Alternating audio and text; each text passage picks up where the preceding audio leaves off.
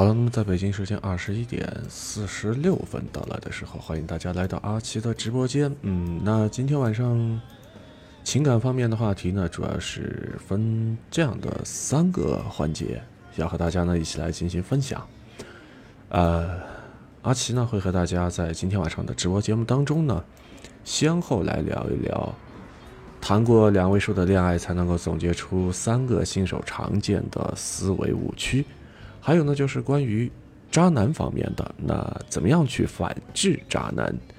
呃，所谓的反制渣男，在这个过程当中，一半得看你的表现，一半得看我的心情。那么在今天的节目下半段的时间当中呢，阿奇还会和大家来聊一聊，呃，关于找工作和找老公之间的共性。嗯，所以在这个过程当中，希望大家呢在收听节目的时候，嗯，和阿奇呢一起来进行互动。嗯。那与此同时呢，喜欢阿奇做这个情感节目的朋友呢，不妨可以加入阿奇的粉丝团，同时呢关注一下主阿奇。另外呢，也可以给阿奇的这些节目呢转发，还有呢就是评论、点赞以及呢打赏。好吧，那按照咱们的这个惯例啊。在今天节目开始的时候呢，还是先来为大家送出一段暖场的音乐。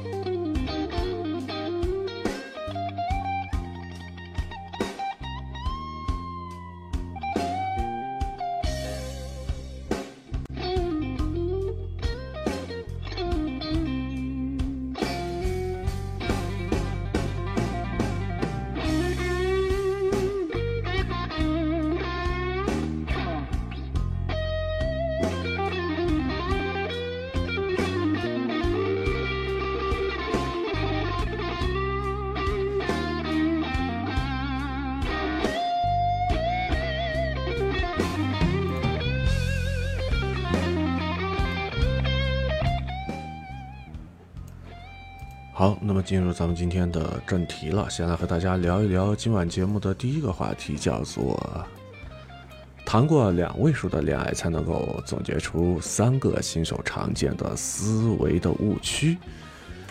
那么在讲这个话题之前，我们首先得明白这样的一个概念，那就是什么呢？会谈恋爱啊，会谈恋爱呢，其实在这个过程当中呢，它可以分作两个层面，分别是什么呢？一个是道啊，一个是术。所谓的术呢，指的就是具体的技巧，怎么样去聊天啊？约会的时候和对方做些什么，然后呢，在吵架分手的时候，怎么样去进行处理等等。而这个道的方面呢，则是指思维方式和底层的逻辑，怎么样去看待择偶、恋爱和婚姻。那很多老吃席听众总是觉得自己学不会具体的技巧，或者说，呃，学会了之后也没用。之所以会产生这样的现象呢，那就是什么呢？思维方式啊，没有及时的跟上。所以在这儿，嗯，今天晚上阿奇呢，结合了大家经常出现的一些问题，包括之前啊阿秋自己踩过的坑呢，聊几个比较常见的，而且这个在恋爱思维方式里边的一些误区啊。那么也希望呢，能够帮助大家呢早点走出新手村。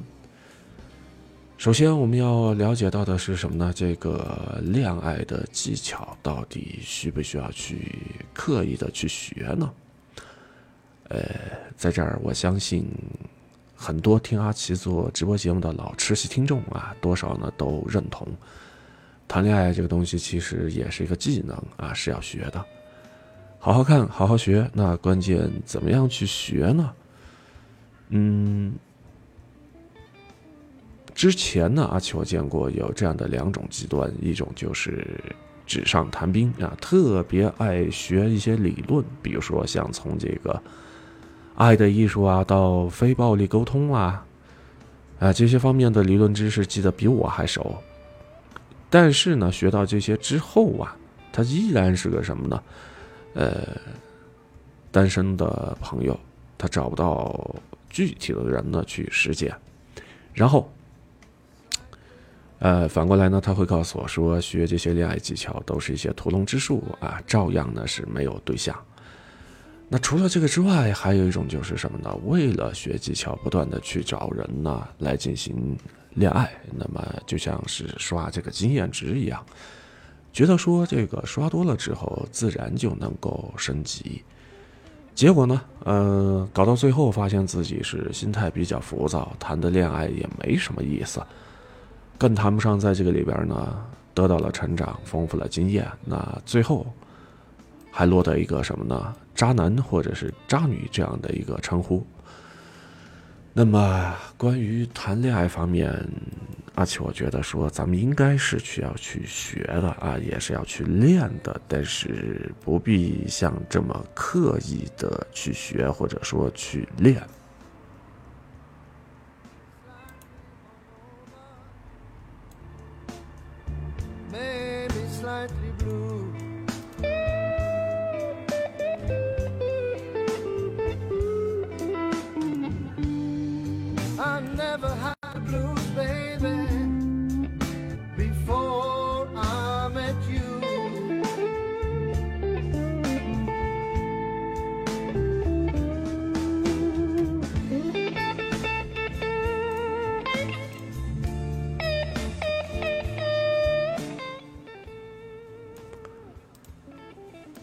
其实，往往在新手村当中的一些老吃戏听众啊，会觉得说，什么呢？呃，觉得学会谈恋爱的过程，这个整体的仪式感呢特别的强，就好像是在念书那个时候备考一样啊。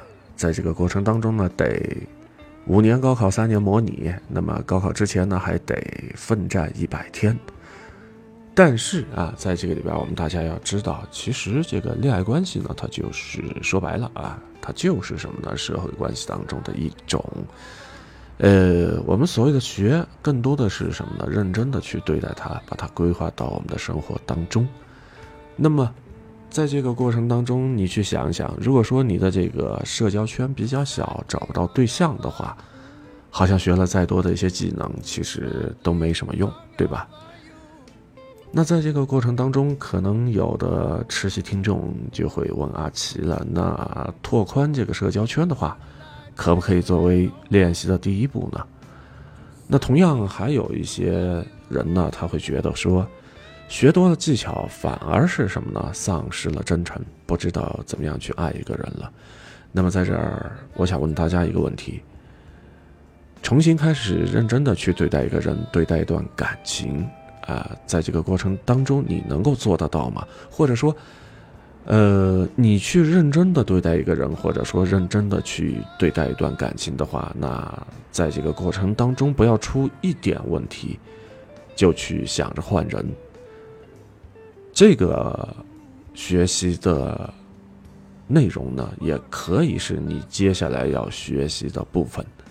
那么，所谓的学以致用。啊，学习和练习呢是不可割裂的，而且这个实践练习的机会呢，也不可能说是靠这个什么呢？等靠要这样的一个过程，对吧？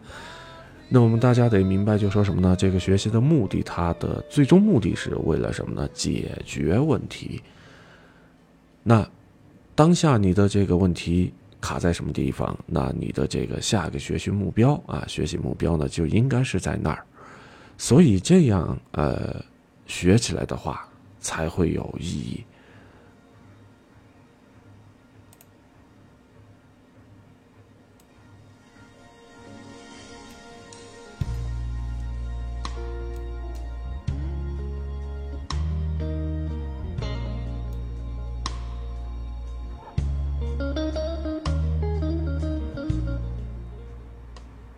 好再来和大家说一说在婚恋过程当中啊，婚恋过程当中没有能够结成婚的恋爱，注定就是失败的吗？一个老生常谈的问题摆在大家面前，大家觉得说这个恋爱谈的多是一件好事儿还是一件坏事儿呢？当然了，这个事情不能够一概而论啊，就好像是换的工作多是好还是坏一样。得根据自身的不同的一些情况吧，啊，具体的一些情况来进行分析。但是在这个过程当中，至少我们大家可以感受到，就说什么呢？谈一个恋爱没有谈到结婚，绝不意味着失败。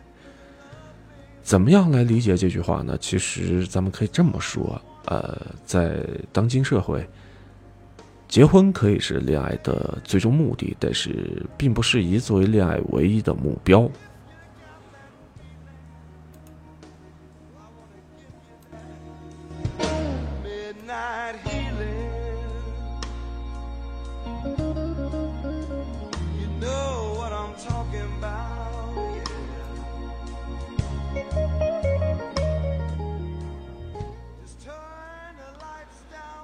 想想咱们的这些，呃，上辈啊，比如说咱们的这个父母辈，他们的那些婚恋，可以说啊，这个婚恋指的是他们的这个结婚和恋爱啊这样的一个呃过程呢，其实说白了更像什么呢？呃，一个必经的社会的任务。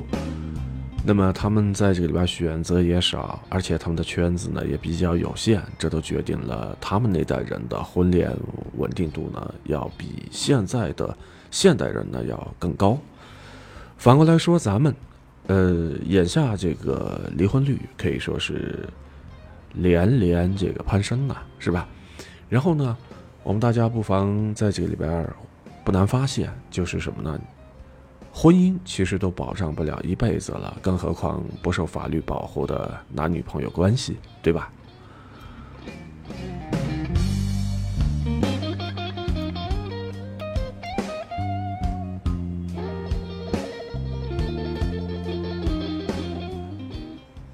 那其实说这番话呢，而且我还是做过一定的调查。那之前呢，我也专门去查找过一些数据。不难发现，在这个过程当中，呃，八零或者是九零后啊，八零后、九零后吧，平均下来呢，就说什么呢？婚前呢，至少是自带三个前任。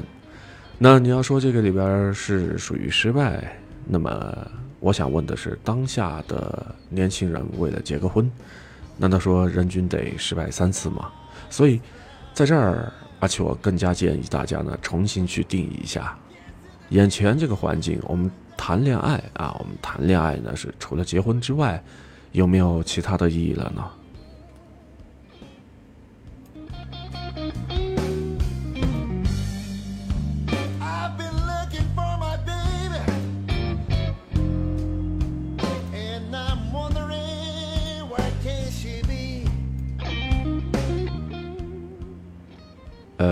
在这儿，我想和大家分享一下稍微形而上的一点儿概念。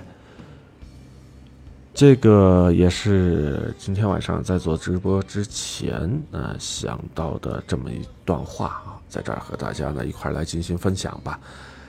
呃，我觉得啊，我个人认为说，这个婚姻伴侣可能是伴随咱们人生当中时间最长的事物之一，甚至可以说构成了我们自我的一部分。结个相对满意的婚，也就意味着找到一个更为理想的自我。那如果是这样的话，我们是不是需要尝试，甚至在这个里边，有些时候发现是错了，但是我们也得在这边去尝试着，呃，试错呢？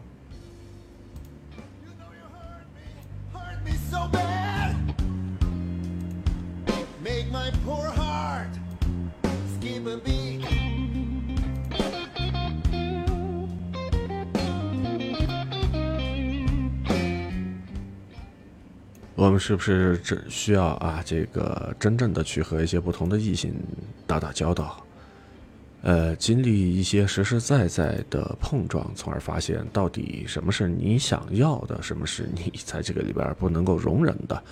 还有就是什么是你可以进行妥协的。然后慢慢的，你就会发现，不仅在接下去的时间当中更会谈恋爱，同时也更了解自己了。所以在在这儿啊，阿秋呢是更加倾向于认为什么呢？只要咱们的这个态度是真诚的，那每一段恋爱呢有始有终，每一段恋爱呢都能够让我们更加了解自己，也更为明确咱们自己究竟想要一些什么。那就算是没有能够结成婚的话，这也是成功的恋爱。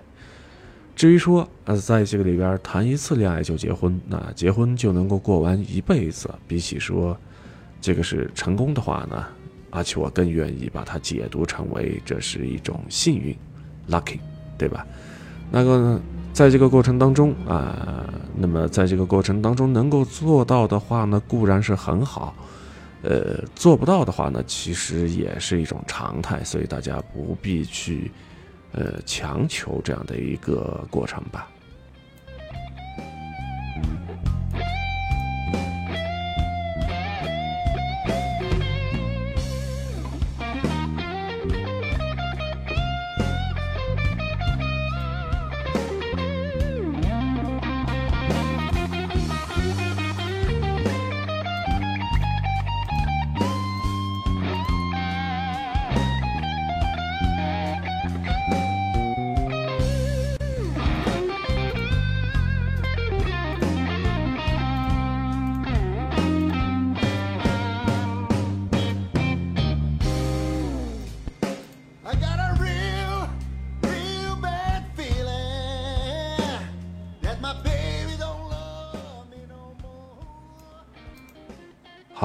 再接着来和大家聊一聊，在这个里边呢，说到的一个话题叫做“硬价值高”，难道说婚恋就一定顺利吗？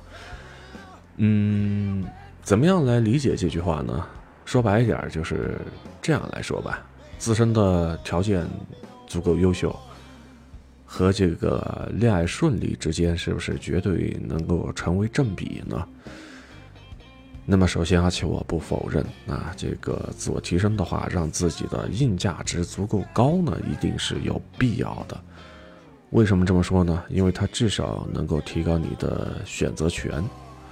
比如说啊，在这边举个例子吧，喜欢马云或者是王思聪或者其他的一些土豪的一些女生啊，肯定要比喜欢阿奇我的要多那么多，是吧？但是说一句真话，像这些土豪的话，他们的恋爱一定就比咱们普通人更为顺利、更为稳定，或者说，呃，更为愉快嘛？我想，恐怕在这个里边呢，未必啊。相反的话，其实我觉得吧，我们会发现很多世俗意义上非常优秀的人。他们的这种婚恋层面看上去是十分的坎坷，那分手离婚的次数呢也都不少，搞不好呢有些还是被甩或者说是被绿的，呃，当然了，在这个里边我绝不是因此否认他们的优秀，那么我也知道人家分手离婚是因为他们压根儿就没有带怕的，对吧？所以在这个里边，啊，阿奇我其实只是想表达。世俗定义的优秀和这个婚恋层面的稳定顺遂，并不能够直接画上一个等号。那么，我们可以这样去理解吧？嗯，你的这个硬价值优秀的话，其实呢，更像是你单打独斗的能力呢要强得多，而把什么呢？婚姻。经营好，或者说在这个里边把婚姻之前的恋爱给谈好。从这个层面上来讲，更多的是什么呢？你和他人的合作，跟别人共同生活的能力呢要强得多。那么，呃，单打独斗和共同生活这两者之间呢是有一定的联系，但是啊，在这个里边记住了，它并不完全等同。呃，其实像这样的一个误区呢，无论是男性也好，女性也好，都会有。那阿奇认识的很多男生呢，他们都会说，我现在之所以找不着老婆啊，找不着老婆都是因为什么呢？我比较穷。那只要我会赚钱的话，肯定就不缺女人。那么我相信啊，大部分的女性听友啊，听到这儿的时候，估计会蹦出不少反驳的话。那么咱们反过来说，呃，其实呢，女生也一样。你说，像一些这个影视圈的一些明星啊，他们的恋人呢，也出轨，是吧？难道说在这个里边是因为她本身不漂亮、不优秀吗？但是往往这个背后的原因呢是很复杂的，可能是什么呢？他们之间啊，夫妻之间呢是聚多离少，可能就是什么呢？一开始的时候感情基础就不太牢固。也可能是双方呢都是忙于事业，忽视了感情层面的链接以及维护等等。所以在这个过程当中，咱们必须得去承认，嗯，其实恋爱呢有着一定的规律可循。比如说像长期稳定的感情里边，价值呢，这个价值方面呢要大致的匹配，呃。价值越高的话，那被爱的概率呢，相对来说呢也就越大。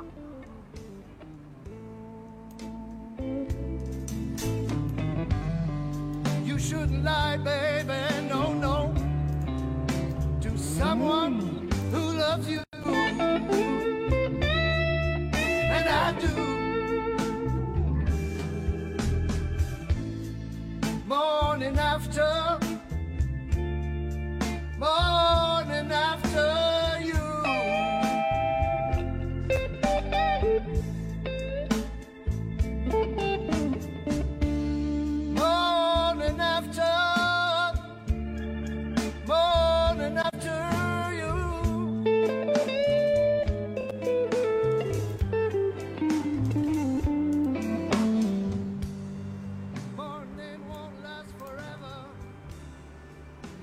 那么说了这些之后，其实咱们大家还得明白这样的一件事儿，那就是什么呢？有些时候，呃，感情呢，它本身也是存在着一些变数的，它是会流动的，啊，同时也会增加和减少。同样呢，它也具备消失这样的功能。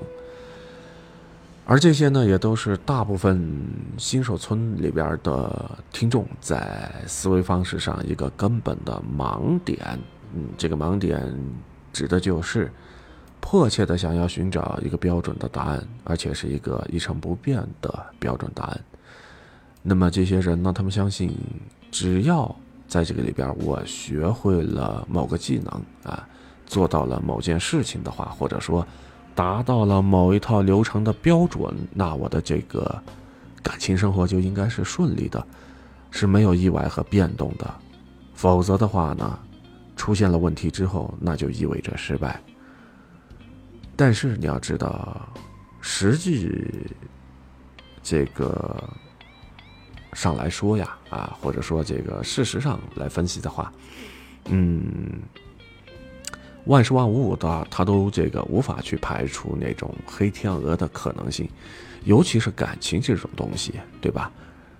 人性可以说是无时无刻不处在一个变化过程当中，而那些真正的高手，他们不是笃信自己能够控制人心，然后呢杜绝变化，而是相信什么呢？即便是人性莫测、人心易变，他们也能够在从中呢见风使舵，随机而动。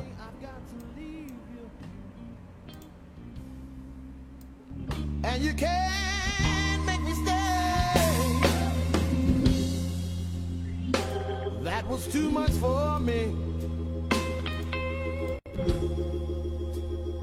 That's why I walk the back street.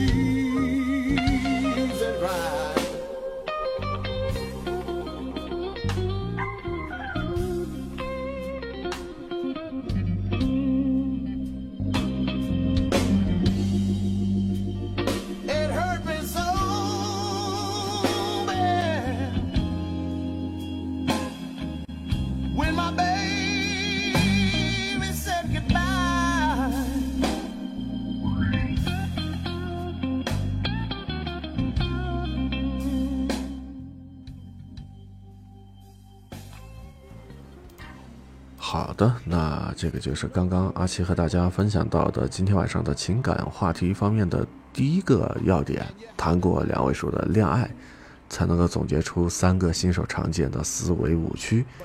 听完了之后，不知道大家从中学到了些什么呢？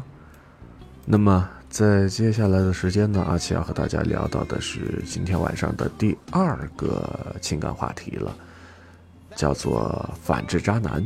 一半看你的表现，一半看我的心情。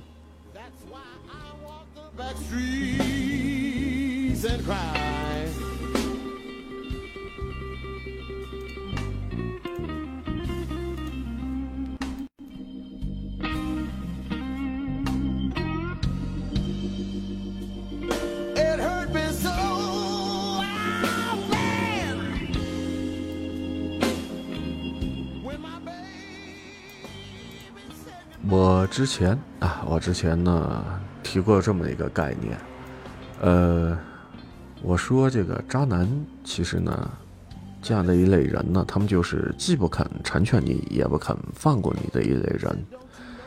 所以在当时呢，就有一些女生她们不理解，说当我们这些女孩子傻吗？如果一个男人不肯成全我，对我不好的话，犯错了之后还屡教不改。根本就轮不上他肯不肯放过我，我自己就会跑的，好吧？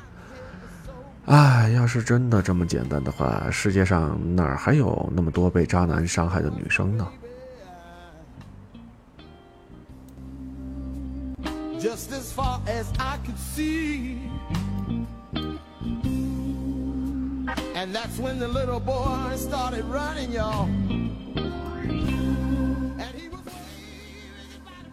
有的时候，女生明明知道对方就是一个渣男，还无法脱身，那不是说因为他们傻，也不是说因为他们有受虐的倾向。渣男对他们越坏，他们越舍不得。真正的意义是什么呢？其实他们舍不得的是渣男啊，伤害了他们无数次之后，突然之间对他好了那么一次。这就是一个典型的斯德哥尔摩综合征，对吧？呃，举个例子来说，就好像是什么呢？一个男人可能一开始对他的女朋友不错，而且这个女生呢也很爱这个男生啊，两个人之间呢可以说感情是十分的稳定。但是后来女生发现啊，举个例子来说，这个男的呢他是在外边还有新的女人，而且呢。呃，他的手机当中呢，还存着那么几十个暧昧的对象。那么女生想尽了办法之后，这个男的他就是不改，眼看着就应该分手了。然而啊，有那么一天晚上，这个男的突然喝醉了之后，跑到了女生家里边，一进门之后就抱着女生说：“我想明白了，我真正喜欢的还是你。我给你看我的手机啊，里边这些乱七八糟的女的我全给删了。”以后的话呢，我就和你好好的过日子。哦吼，完蛋！原本已经濒临绝望的女生，突然就跟看到了曙光一样。你看，哎，她改了呀，是吧？她以后肯定会越变越好的。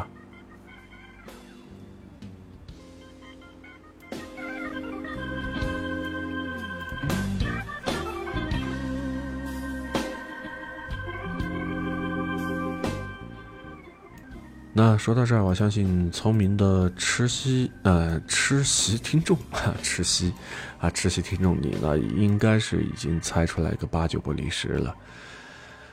渣男给的甜蜜能够持续几天，对吧？那手机上原本的一些暧昧的对象是删了，但是他在这个里边背地里头还能够再换批新的，不是吗？所以你看，经历了这些之后，女生呢再次的崩溃。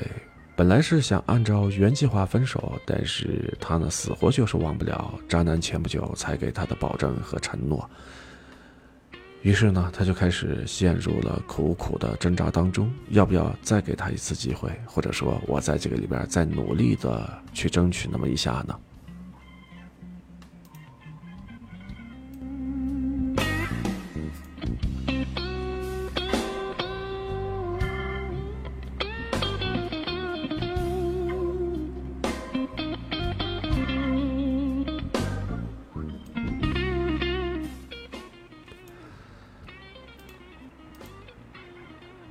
你在这个过程当中有没有发现这些渣男的策略了吗？我来给大家来进行揭秘啊，或者说在这个里边来把这个答案公布给大家。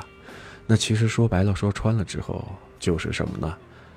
他呢会对你忽好忽坏、忽冷忽热，而最为关键的一点是什么呢？他还让你找到任何的章法和规律。你似乎感觉你再多努力那么一点儿，他就会对你死心塌地。但是你永远都不知道你到底做什么才能够让他彻底浪子回头。你就为了那么一点点的若有若无的希望，然后一次次的给自己洗脑，他一定会变好的。我再给他一次机会，我在这里边千万不能放弃。所以你看，这就是。渣男没有成全你，但是最终也没有放过你。那说到这儿，突然想起了《骆驼祥子》里边的祥子啊，祥子他之所以认为说他的这个生活不好，买不上一辆新车，那就是因为他自己不够努力。你看，呵 呵是不是和这个有点近似呢？嗯。与此同时，在这个过程当中。让阿奇我呢想到了一个实验啊，这个实验说的是什么呢？有那么三只饥饿的老鼠被分别关在三个笼子里边，每个笼子呢配着一个杠杆，然后第一只老鼠，它碰一次杠杆呢就能够就能够得到一份食物啊。那么很快这只老鼠它就摸透了这个规律，它就开始在笼子里边自顾自的玩起来。到饿了的时候，才想起来碰一下杠杆。反正到了这个时候，想要吃到的食物一定会准时掉落下来。而这个第二个笼子里边的老鼠就没有那么幸运了。它无论怎么样去碰那根杠杆，都没有任何的结果。那与此同时，它很快呢也就认清了一个事实。转而呢是什么呢？跑到笼子里的其他地方去觅食，再也不去碰那个杠杆了。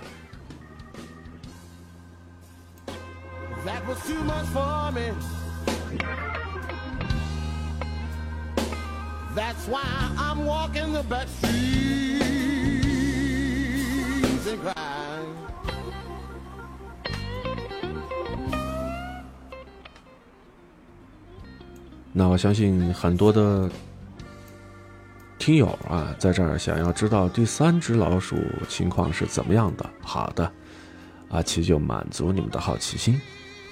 说的是啊，第三个笼子里边的这只老鼠面对的是最为魔幻的一种情况。它碰那根杠杆的话，有的时候会有吃的，但是有的时候什么都没有，而且没有任何的规律可循。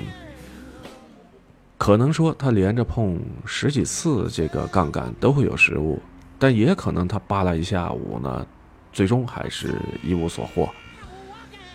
于是呢，这只老鼠每天都会把全部的精力花在研究这个喜怒无常的杠杆上了。那么，在他得到了食物之后，他就开始内心欢呼雀跃；而得不到食物的时候，这只老鼠就显得是无比的沮丧。哎，说到这儿，我相信聪明的你呢，一定听明白了。前面说到的这个渣男对于女生的精神操控，就像不像啊？你说像不像？第三个笼子里边的那根杠杆呢？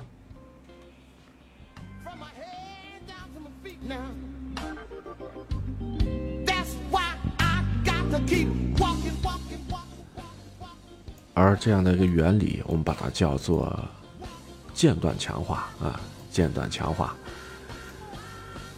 怎么样来理解呢？呃，这么跟大家来分析吧：你一直热情的对他好，但是他凭心情给你回应，在你想要离开的时候，他又突然对你说了几句甜言蜜语，或者给你一点小恩小惠，你就瞬间把之前受到过的那些伤害呢，通通的抛到了脑后。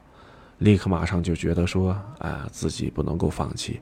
你看他对我还是挺好的，不是吗？再这么反复的折腾那么几次，然后女生可能真的就完全蒙圈了，完全就变成了那只关在笼子里边一遍又一遍跟那个杠杆较劲的老鼠。他们自己在恋爱当中的框架已经完全被渣男给打乱，甚至可能都搞不清楚自己到底做什么才是对的，只能想尽办法去讨好渣男，那从中呢换取那么一点点的关心和眷顾。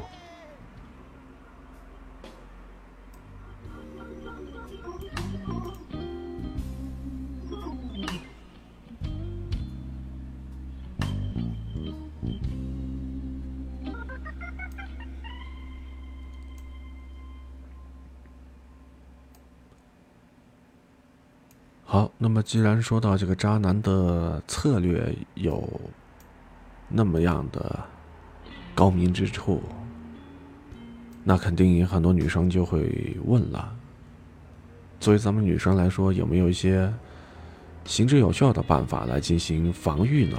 当然有，这就是我说过的那句话啊，不要猜男人是怎么想的，而是要看他是怎么做的，而且要进行一个综合的评估。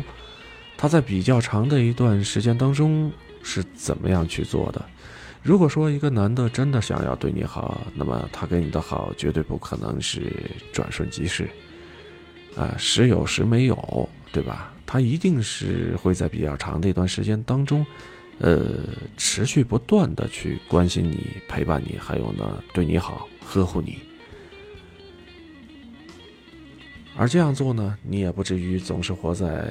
呃，忐忑不安当中，担心他今天给你的一切，然后明天不知道为什么就要收回去。如果你在一个男人的身边，总是觉得没有安全感，觉得说胆战心惊、无所适从的话，连他对你好你都不敢接受，怕明天就没了，那你一定是没有处在一个健康的感情环境当中，以及啊，还有什么呢？更为高阶的玩法。呃，像咱们女生呢，不仅不要做那只老鼠啊，咱们还得争取主动权去做那根杠杆。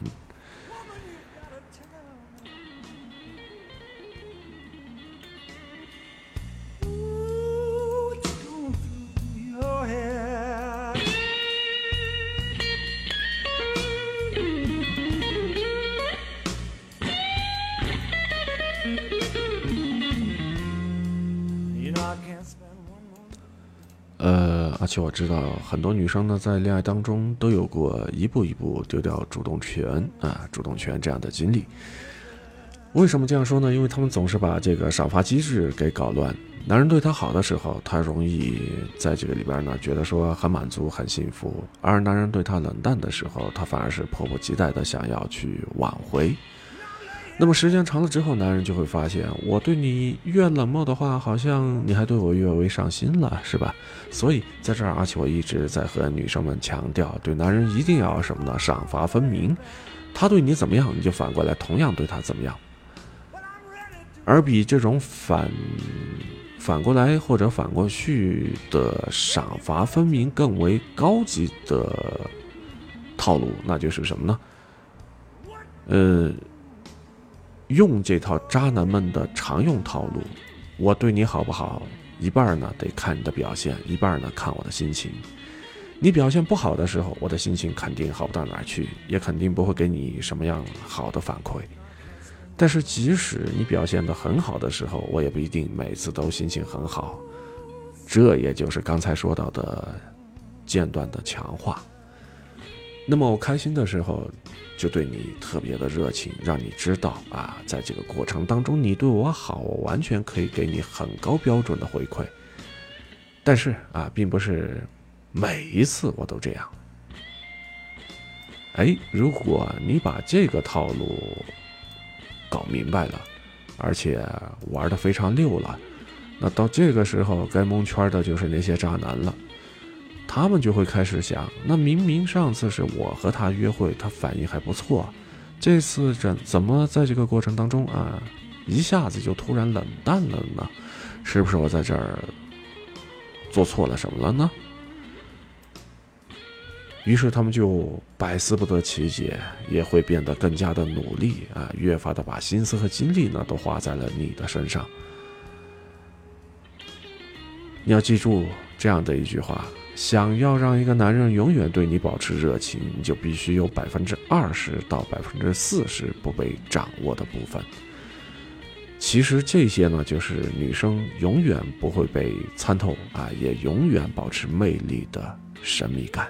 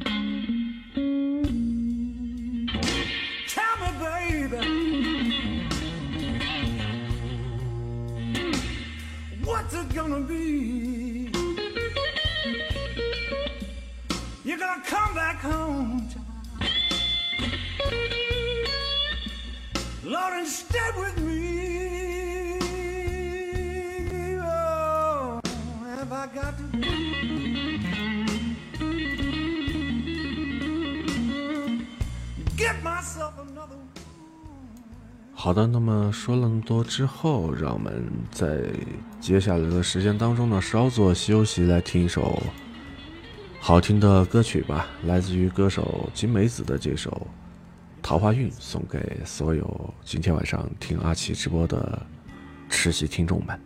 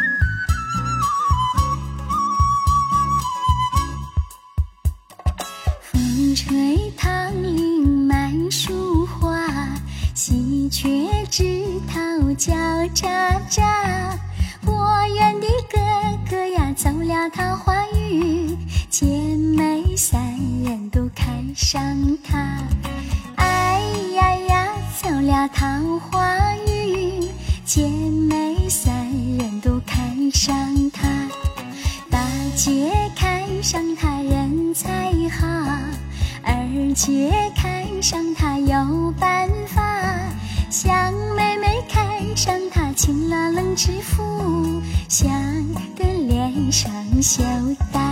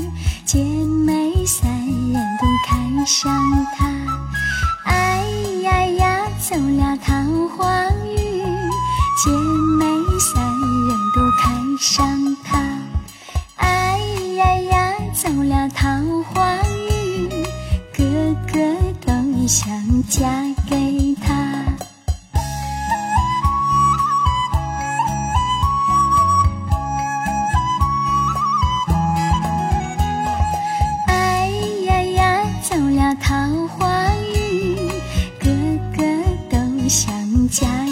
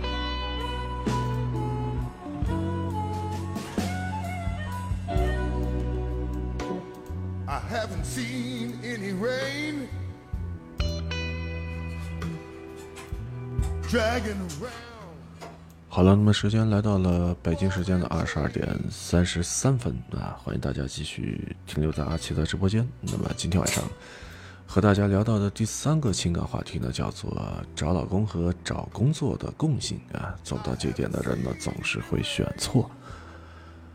那么在说这个之前，嗯，我觉得啊，我觉得什么呢？找老公和找工作的核心共性是做一个选择。什么样的选择呢？说的就是能力范围当中啊，选择最合适的，也是选择最好的。那如果说从一开始你就选择了一份你胜任不了，或者说压根儿不愿意去做的工作，选了一个人品很差，或者说压根儿不喜欢你的男人，那之后的路基本上可以说是南辕北辙，呃，在机场里边等船这样的一个概念吧。这也就是为什么我们总是会说这些重要的人生的决策啊，选择呢往往比努力呢要去重要的多。但是后来我发现，那这句话的表述很容易让人理解到了另外的一个层面，那就是什么呢？选择比努力重要，这好像是把选择和努力当成了两个孤立的概念，而且他们之间呢可以拿来进行比较。呃，也会给人一种感觉，他们可以被二选一。那么在极限的情况之下，你就会舍弃努力，毕竟它没有前面说到的选择重要，对吧？举个例子来说，嗯，这个吃蔬菜比吃水果对于身体的健康更为重要。那如果说你今天只能吃其中的一样，你就吃蔬菜，放弃水果。但是现实生活当中，选择和努力显然并不是那么简单的关系。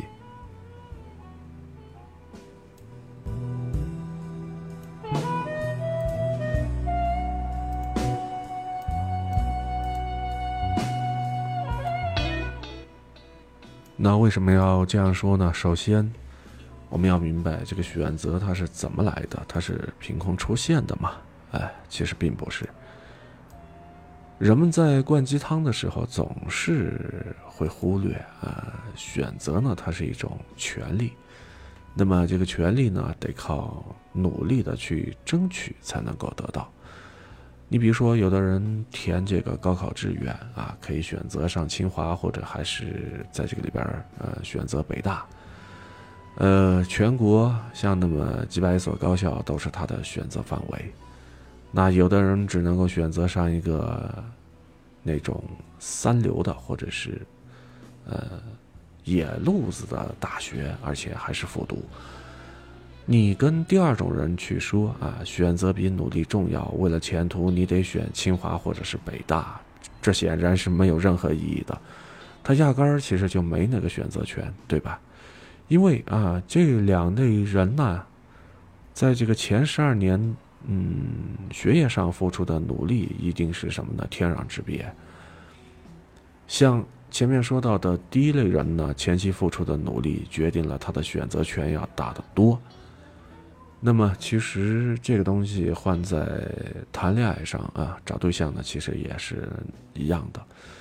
你说在这里边是选爱你的还是你爱的啊？那你在这个过程当中是选帅的还是选有钱的？而这一切的前提都是什么呢？你的可选范围内确实有这样的一些男人，他们都愿意跟你谈恋爱，或者说呃谈完恋爱之后呢，步入婚姻的殿堂。这个时候，你才能够说选择比努力呢要重要啊！我得从中呢选一个最好的。而更多的人遇到的脱单问题啊，其实是根本就没有人可选啊，甚至是什么呢？连个能够发展的暧昧的对象都没能找到。所以你看，从何谈起什么爱你，或者说是你爱的，对吧？那么这个阶段一定是什么呢？呃，努力比选择呢要重要，不管是提高吸引力、扩大社交圈，还是学习恋爱技巧，都是需要努力去做的一些事情。然后呢，那些你想选的人呢，他们才会有可能出现。那说极端那么一点儿。比如说，在一个光棍村里边啊，光棍村里边有三千万的底层男人，他们难道不想选吗？当然了，他们也想选漂亮贤惠的老婆，最好呃老岳父家里边呢还得有钱啊。选择做对了，往后的十年二十年都不用去努力了。但是啊，你说这样的一些光棍他们有资格去选吗？他们的选择只有是什么呢？掏空家底儿，然后呢来凑彩礼钱，付出了最大的努力，那勉勉强强才能够找一个老婆。努力啊，让他至少有了娶到老婆这个选项，而不是只能够一辈子打光棍。这就是什么呢？选择和努力的第一层关系。我们以为说选择比努力重要，但是事实上往往是努力了之后才有的选。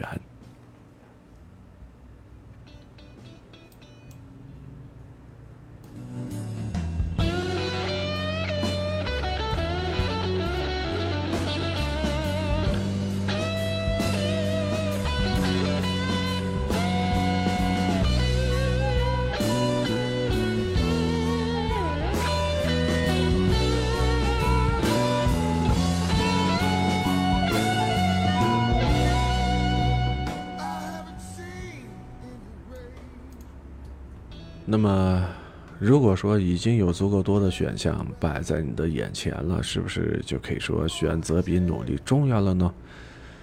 在此之前，恐怕还有那么一个问题：选择这么重要，你准备依据什么来做选择呢？是凭直觉随大流，还是抛硬币呢？当然，这些都不是啊，你得结合实际的情况，理性的去分析，然后权衡利弊，才能够选得好，对不对？那可不可以说做选择的话也是一种能力啊？不是人人都具备这种能力呢？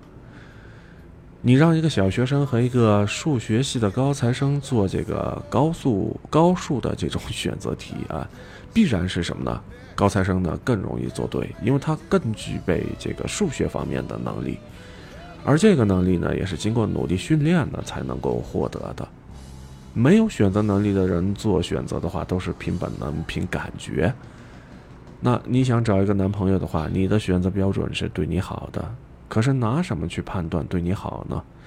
情窦初开的小女生可能就会觉得，天天找他聊天啊，问早安晚安，说爱他想他，偶尔呢给他买一杯奶茶，或者说是送点零食，那就是对他好了。因为在这个过程当中，他之前没有过恋爱经验，也不了解男人追女生的各种逻辑和方法，呃，他不知道这种低成本的对一个人好，渣男熟练运用起来。如果说呃，把它用好了之后呢，这个渣男他可以同时追那么十多个姑娘。你跟他说啊，选择比努力重要。他说我知道，所以我选了对我最好的。我发消息的话呢，他都秒回我消息呢。啊，到了这个时候，小女生需要的就不是选择重要还是努力重要的鸡汤了，而是努力去了解一一下啊，或者说努力的去了解一点儿谈恋爱的常识，然后呢，努力的去多接触几个男人，知道男人在想些什么，然后重新来构建一套靠点谱的选择标准。这是选择和努力的第二层关系啊。我们以为说选择比努力重要，但是事实上，做对了选择之后啊，本身也是一种需要通过努力才能够培养出来的能力。没有选择能力却空谈选择的话，那本质呢，只是什么呢？本质上来说呢，只是一种抛硬币啊，正反面这样的一种赌博的方式。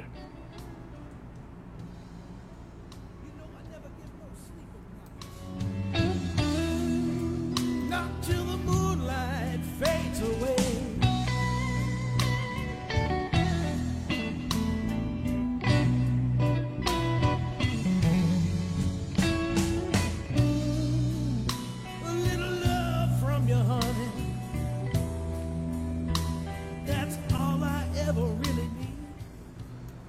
那么最后的话，假设说啊，我已经有了足够的选项，也凭本事呢选对了，那在这个过程当中，我是不是就可以非常自信的拍着胸脯的说，选择就比努力重要了呢？能够达到这一步的人，那其实他已经可以算是小半个人生赢家了。只不过在这个里边，我们还有一个现实的问题要去考虑：选对了就意味着永远不会出错吗？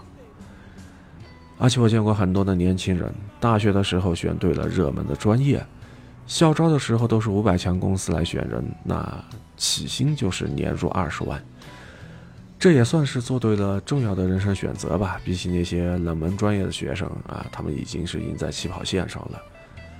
但是啊，选了热门专业就一定能进五百强的公司拿到年薪啊二十万吗？这笔钱能够拿多久？能不能够过试用期？或者说能不能够逃过年底的末位淘汰？能不能三十五岁的时候不被优化呢？于是你就会发现，这之后的每一步，其实说白了，都还是得靠自身的努力。好吧，咱们再说回找对象这个话题。那么你选了一个很不错的男人，他们家条件好，而且这个男人对你也好，你也喜欢他。比起那些选到了渣男的女生来说，你的恋爱和婚姻呢要顺利得多。正确的选择给你提供了一个比较高的起点，但是你会永远站在这个高起点上吗？人会变啊，感情也是会变的，对吧？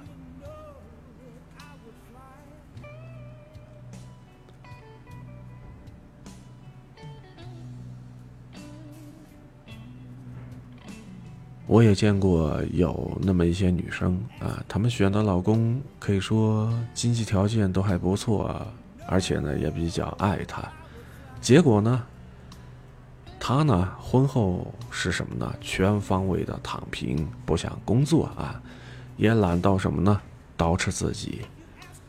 还有呢，就是金莹和她老公之间的关系。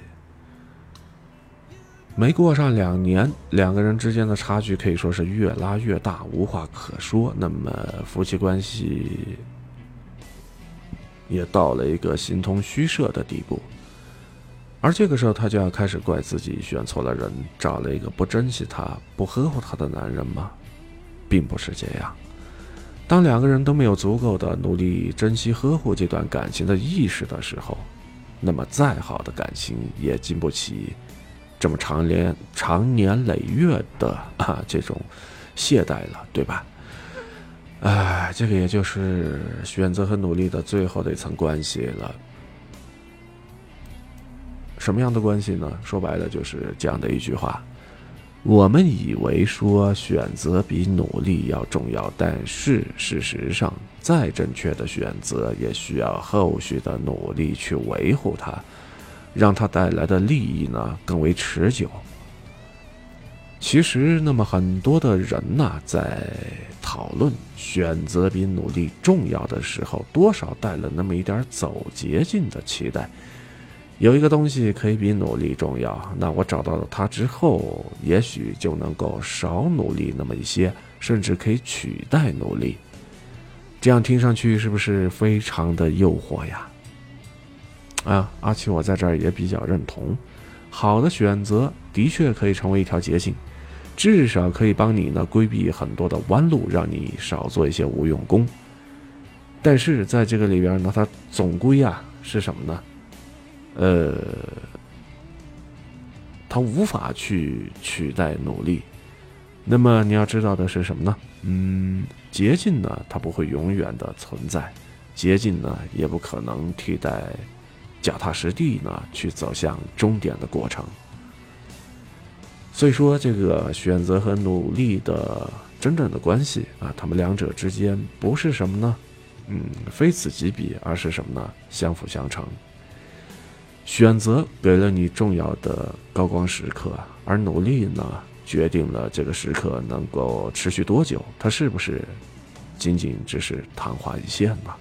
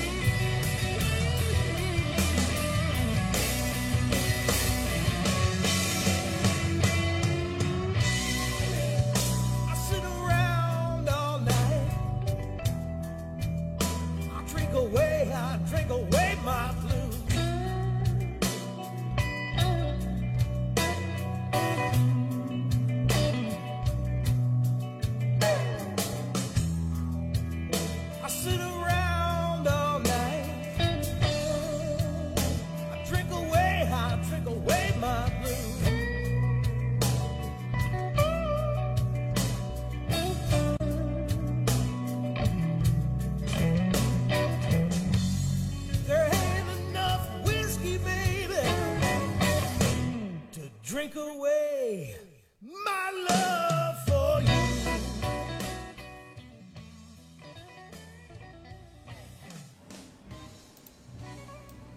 好了，那么由于时间关系，咱们今天的节目做到这儿，要和大家说一声再见了。嗯，最后一点时间呢，为大家送出一首非常非常经典的老歌啊，叫做《野花》。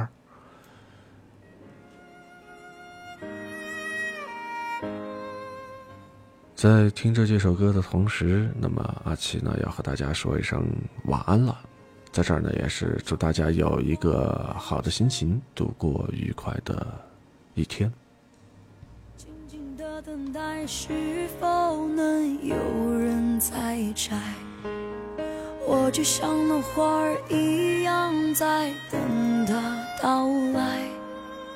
拍拍我的肩，我不会听你的安排。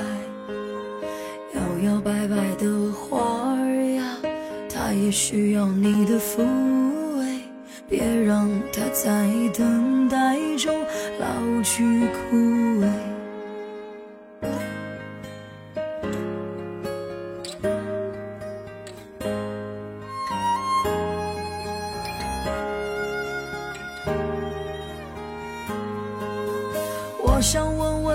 知道吗？我的心怀。不要让我在不安中试探徘徊。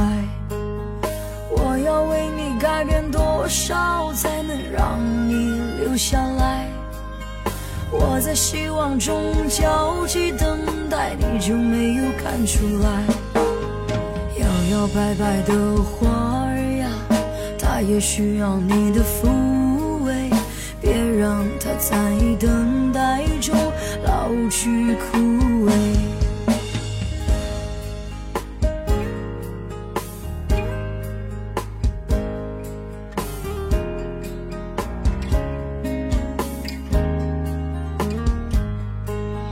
我想问问他，知道不知道我心怀？不要让我再不